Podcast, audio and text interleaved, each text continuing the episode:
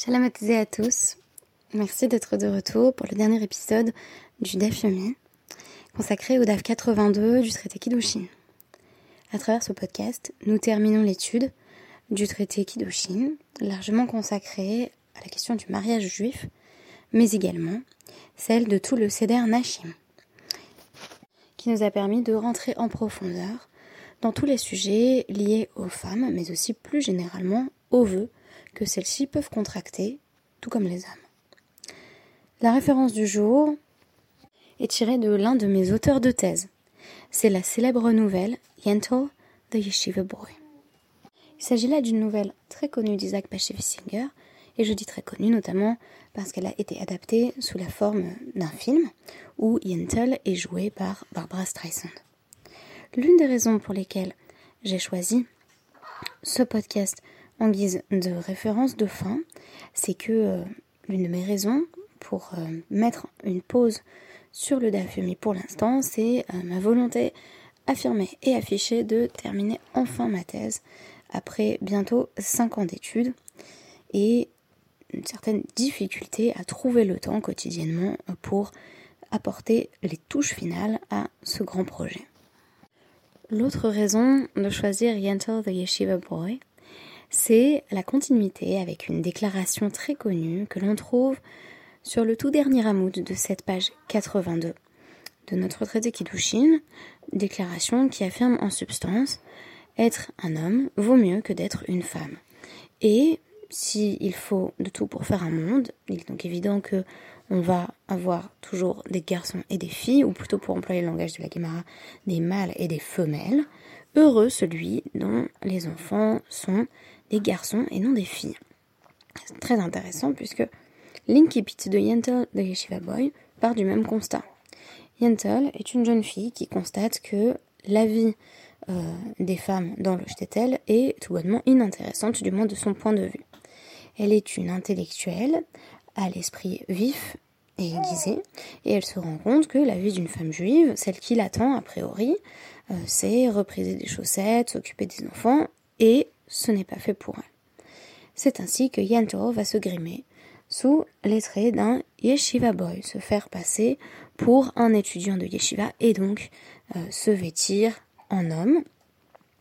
Par la suite se développeront des intrigues amoureuses dont euh, je vous laisse euh, découvrir les ramifications à travers la lecture de cette brève nouvelle. Ce qui m'intéressait le plus, c'était le constat sociologique prononcé au début de la nouvelle, à savoir que être une femme, ce n'est franchement pas génial.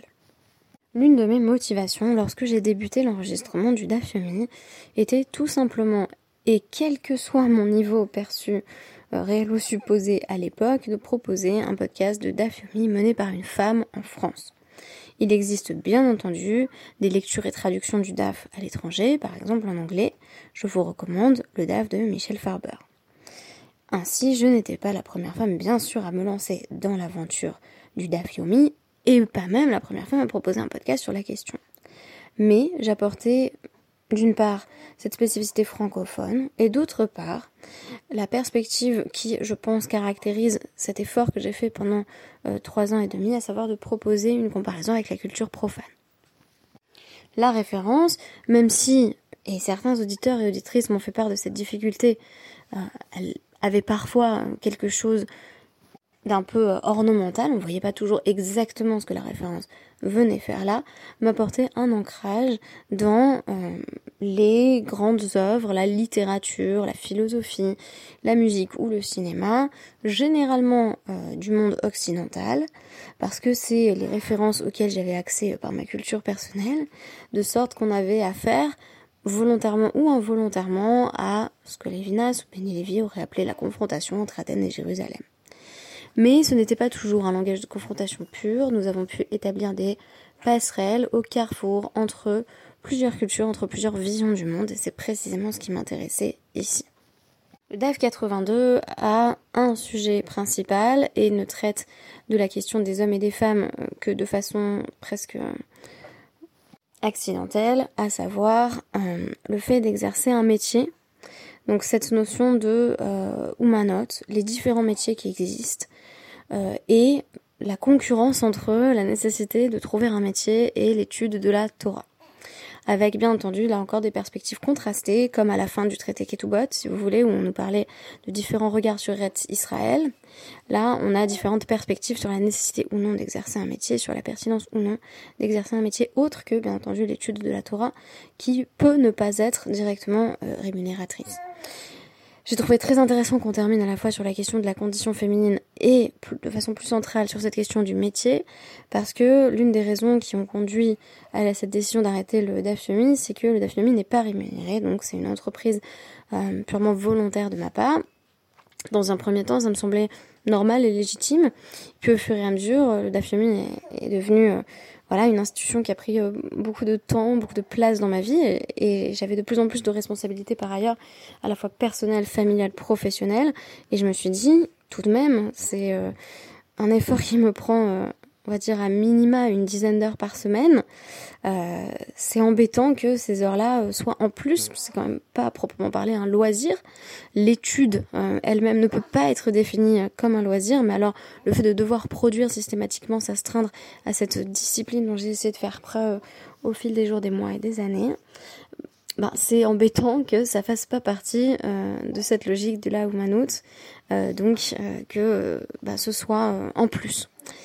Euh, de facto, euh, bah, quand j'exerce, même dans mon activité rabbinique, ça ne fait pas partie de ma feuille de poste. Ça fait pas partie des attentes en termes de production de contenu. C'est vraiment quelque chose que j'ai pris sur moi, là encore de façon pleinement volontaire. Euh, et en même temps, eh bien concrètement, ça prend beaucoup de temps qui pourrait être investi dans d'autres projets, peut-être plus porteurs ou plus rémunérateurs. Donc euh, je ne dis pas que je suis en train euh, d'annoncer euh, la fin de l'étude de la Torah, mais je pose cette question à chaque fois de cette notion de Umanout. Il faut en même temps avoir un travail ou pas, selon certains sages.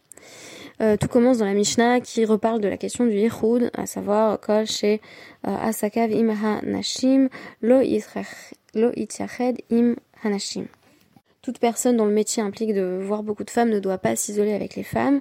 Et le mieux, c'est tout simplement de ne pas être en contact avec les femmes. Donc, dit lo la et beno ou tanashim. Un père ferait mieux de ne pas apprendre à son fils un métier qui va impliquer d'avoir beaucoup euh, de relations avec les femmes. Rabbi Meir ajoute, l'idéal c'est Ilamed Adam et Beno euh, ou Manout Nekia Vekala, d'apprendre à son fils un métier qui est, euh, qui est propre euh, notamment au sens moral, au sens éthique, et qui est facile. Et c'est très intéressant parce que l'exemple qui va être donné, c'est un métier qui nous semble tout à fait féminin, donc euh, le métier de tisserand, euh, où on peut en tout cas rester assis et tisser, donc c'est un métier très physique. Et on nous dit, selon Rabbi Meir, il faut également prier, prier Hachem, à qui appartiennent bien entendu bah, les clés du succès, donc puisque tout est entre les mains de Dieu qui décide qui sera riche et qui sera pauvre, on prie Dieu que euh, le métier euh, nous soit aisé au quotidien. Et on nous dit, à col les fils tout suit le mérite de chacun. Donc si euh, le travail est, pénible ou pas, cela dépend également, là encore, des midotes de tout un chacun. Rabbi Shimon ben Elazar va compléter en disant c'est quand même embêtant qu'on soit obligé de travailler. Question rhétorique. Raita, miyamecha, chayava, of, sheyesh lahem umanut. A-t-on jamais vu un, animal ou un oiseau qui ait besoin de travailler? Et pourtant, euh, ils nous sont inférieurs. Vehen, mit parsin, l'obetsar. Ils peuvent tirer une subsistance euh, quotidienne de leur environnement sans avoir besoin de souffrir, sans avoir besoin de s'efforcer. Et Rabbi Shimon ben Elazar de déplorer les euh, animaux ont été créés euh, pour moi, et moi-même j'ai été créé les Shamachet Koni pour euh, servir mon créateur, Einodin chez Et Parna chez Est-ce que ce serait pas logique que je puisse gagner ma vie sans avoir besoin de m'efforcer de souffrir? Mais explication théologique, il y a eu euh, des fautes, des transgressions de l'humanité telles que nous avons perdu cette capacité à vivre simplement, si vous voulez, une perte de l'état de nature, euh, un peu idéaliste qui n'impliquerait pas nécessairement euh, le tripalium, qui est d'ailleurs un instrument de torture, qui nous impose, là encore, le métro boulot dodo, si vous voulez. S'ensuit dans la Gemara une évocation des différents métiers qu'il est bon exercer ou à l'inverse qu'il ne faut surtout pas enseigner à ses enfants. Donc on nous dit par exemple que il vaut mieux ne pas être ânier, chamelier, qu'il vaut mieux ne pas être marin ou encore euh, berger ou épicier, euh, tout cela, euh, ben, il s'agit de métiers où on est susceptible de, de voler donc les clients, de prendre sur ce qui ne nous appartient pas vraiment, mais cela conduit à des débats. Donc, Rabbi Yehuda va en effet préciser que euh, en réalité, la plupart des chameliers sont quand même des gens bien, ainsi que les marins, puisque euh, dans leur crainte de voir le bateau sombrer, ils se tournent vers Dieu. Euh, et on va jeter une forme d'opprobre sur d'autres métiers, par exemple les médecins, dont on dit qu'ils sont bons pour le Guéhinum, donc bons pour l'enfer si vous voulez. et que tous les bouchers sont considérés comme les partenaires d'Amalek, donc l'ennemi, la némésis du peuple juif. Rabbi Nehorai va évoquer cet enseignement central. Bien entendu, ça évoque euh, la souillade du traité Brachot sur la possibilité même de ne faire qu'étudier la Torah toute la journée.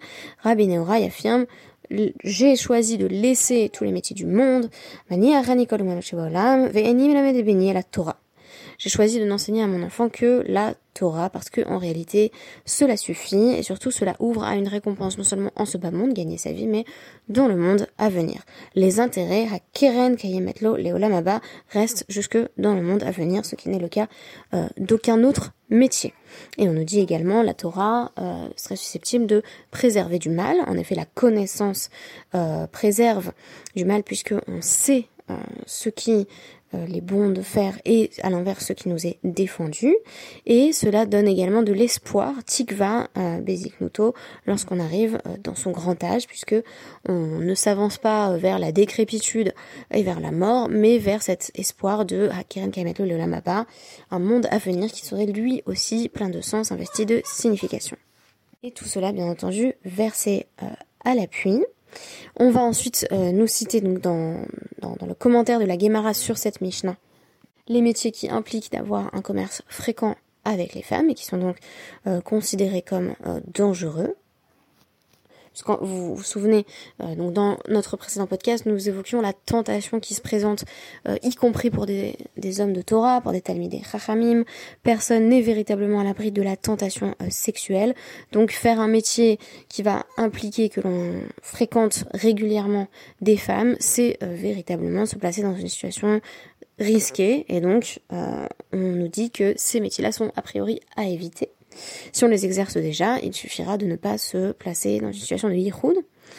Euh, on va également nous dire euh, que le métier euh, de faiseur de saignée était considéré comme, là encore, ben, réprouvé, puisque on pensait que ceux qui faisaient les saignées avaient des, traits de caractère, voilà, là encore assez, assez dévalorisés, si je puis dire. et on va recommander plutôt en fait bah, tout ce qui est le travail à l'aiguille. Euh, qui peut paraître être un métier de femme, mais qui n'implique pas nécessairement d'être en contact constant avec les femmes. On arrive à la déclaration de Rabbi Yehuda Anassi. On a besoin de tous les, il n'y a pas de saut métier, on a besoin de tous les métiers dans le monde. En Overet On peut se passer d'aucun métier, mais Ashremi, Sheroe, et Horav Bumanut Meula il vaut mieux voir ses enfants faire un beau métier, euh, un métier voilà élevé littéralement, donc euh, rémunérateur, bien perçu socialement. Oh, il est mis chez et Horav, Peguma. Et malheur à celui qui voit que ses enfants euh, font un métier mal vu, dévalorisé socialement, sociétalement. Il vaut mieux être parfumeur que tanneur. Et pourtant, on a besoin des deux. Et, déclaration finale, donc on nous dit, il est impossible qu'on continue pas à avoir des hommes et des femmes dans le monde, lo, chez, euh, chez Banav, Nekevot. Mais euh, heureux celui dont les enfants sont des garçons, malheureux celui dont les enfants euh, sont des filles. Là-dessus, notre traité se termine sur une nouvelle déclaration de Rabbi Meir dans la Gemara, euh, qui vient reprendre cette notion euh, qu'il est important, en vertu de laquelle il est important d'apprendre à ses enfants un métier euh, facile et source de probité, et Rabbi Shimon ben Elazar est cité de nouveau avec cette idée en vertu de laquelle les animaux, eux, n'ont même pas besoin de travailler et pourtant ils parviennent à gagner leur vie si l'on veut, enfin pas vraiment gagner leur vie, mais en tout cas survivre. Euh, et euh, on nous dit voilà, on n'a jamais vu aucun cerf devoir faire sécher les figues et aucun lion n'est porteur d'eau, ni ni aucun renard épicier. Et pourtant, eh bien leur vie est plutôt agréable et facile. Et nous, hélas, nous sommes obligés de travailler. Avec cette fois-ci une citation de Yirmiyahu 5 25 Avonotechem tout, ce sont nos fautes qui nous ont écartés. Écartés de quoi? D'une vie facile. Et là encore, dernier enseignement de Rabbi Nehorai, euh, qui va euh, réitérer, on a déjà vu dans, la Mishnah cet enseignement, mais il est également tiré de la Tosefta 5.14. Euh, J'ai choisi de n'exercer aucun métier et de n'en enseigner aucun à mon fils, hormis l'étude de la Torah, car en réalité, euh, tous les métiers ne sont bons qu'à l'heure de la jeunesse, donc on va nous présenter un nouvel argument, une nouvelle justification, euh, à savoir que ben, quand on est jeune, c'est très facile d'exercer son métier. Euh, aval, abîmé, zignozo, hare ou beraf. Mais on risque de mourir de faim dans la vieillesse, notamment si on n'a plus d'énergie, si on n'a plus la force de travailler et qu'on n'a pas épargné, mis de côté pour la retraite, ben, ça va être très difficile quand on arrive vers les vieux jours. Aval Torah et Noken. Mais la Torah, ce n'est pas la même chose parce que euh, elle a la même valeur dans la jeunesse que dans la vieillesse, puisqu'elle se base simplement euh, sur une forme de profit intellectuel. Donc c'est vrai que si on a un métier très physique, on est de moins en moins apte à bien l'exercer, donc on gagne de moins en moins d'argent, mais pour la Torah, ce n'est pas le cas. Euh, et elle continue voilà, à apporter de l'espoir dans la vieillesse. C'est ainsi qu'on termine le traité donc sur le Hadran Alar, Asara et Chosin, Slekalamasret Kidushin. On affirme donc le désir, toujours renouvelé, euh, de revenir à l'étude euh, de ce traité, on ne se contente pas de l'avoir étudié une fois. Hélas, notre mémoire est susceptible de nous faire défaut et il faudra reprendre encore et encore. Et même si la mémoire ne nous fait pas défaut et qu'on a une mémoire photographique, il s'agit encore d'étudier euh, et toutes les autres macertotes que nous avions traversées avec le Dafyomi, avec de nouveaux commentateurs, avec de nouveaux podcasts qui vont nous apporter une perspective toujours nouvelle et bien entendu complémentaire. Alors je dirais quelques mots euh, pour finir, finalement avec un podcast qui a, presque le format habituel des 20 minutes, euh, que on peut se pencher sur cette formule énigmatique qui nous dit euh, euh il faut de tout pour faire un monde, mais c'est quand même mieux d'être un homme que d'être une femme. La première question que je me suis posée, c'est est-ce que j'arrête euh, le Daf parce que je suis une femme? Et est-ce que je l'ai commencé aussi parce que j'étais une femme? Alors je dirais dans un premier temps, oui, c'est vrai qu'au début je me disais, franchement, j'ai pas forcément les compétences euh, pour me prononcer encore euh, chaque jour, pour proposer une traduction vraiment poussée du Daf D'ailleurs, j'utilisais régulièrement des, traductions pour les pour les passages compliqués. J'avais toujours voilà une référence à, l'anglais qui me permettait d'être sûre de mes traductions. Mais euh, je me disais, bah, en tant que femme, je suis presque obligée de le faire. C'était plus une responsabilité euh, supplémentaire. Et en même temps, avec euh, les enjeux associés à la maternité, c'est très intéressant que je termine ce podcast. C'est vraiment la, dernière minute en fait de, ces trois ans et trois mois. Et je sais pas si vous entendez en fond, mais euh, j'ai mes deux filles qui viennent de se réveiller et la plus grande, Lishiva, est en train de pleurer dans sa chambre parce qu'elle s'est réveillée de sa sieste. Donc très intéressant cette illustration de bah, qu'est-ce que ça veut dire aussi être une femme, particulièrement être mère. Euh, ben, c'est cette interruption euh, du DAF, c'est ce qui s'impose euh, à moi de l'extérieur. On n'est pas euh, dans des élucubrations très très intellectuelles, mais vraiment dans du vécu quotidien de ben oui quand il y a les deux qui pleurent, peu importe à quel point ben, mon mari est serviable, gentil et, et, libère de son temps pour que j'ai pu faire ces trois ans et demi de podcast, c'est entièrement grâce à lui. Enfin c'est vraiment voilà, tout ça c'est grâce à lui. En même temps, ben voilà, il n'est pas extensible et à l'infini et, et là, ben, j'ai ces obligations qui, se présentent à moi et qui, mettent un terme de façon très concrète comme de façon euh, euh logique au podcast. Quoi d'autre euh, Quoi d'autre pour ne pas voir forcément la, la féminité comme, comme une malédiction? Euh, J'ai beaucoup cité mon, midrash préféré dans le cadre de ce podcast, bien entendu euh, euh, le midrash du Sifri Bamidbar 133.1 sur les filles de Tsélophrade qui se rassemblent au moment où elles se disent qu'elles souhaitent hériter d'Eretz Israël par amour de la terre et où elles disent euh, bah, si on consulte euh, simplement des instances terrestres, ça ne va pas marcher pour l'héritage, parce que euh, lo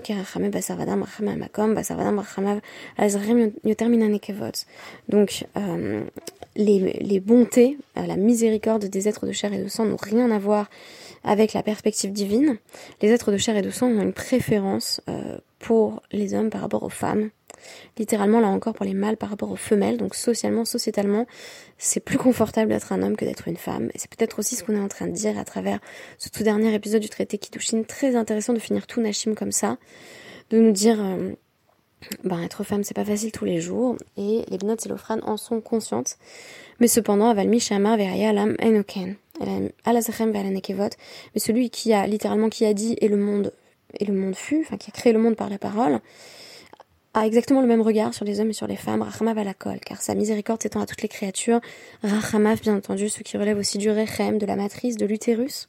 C'est un Dieu maternel, c'est un Dieu matriciel, euh, tout en étant Av Harachaman. Zabeni Levi parle de père matriciel, c'est à la fois le père et la mère que nous nous représentons à travers la figure divine.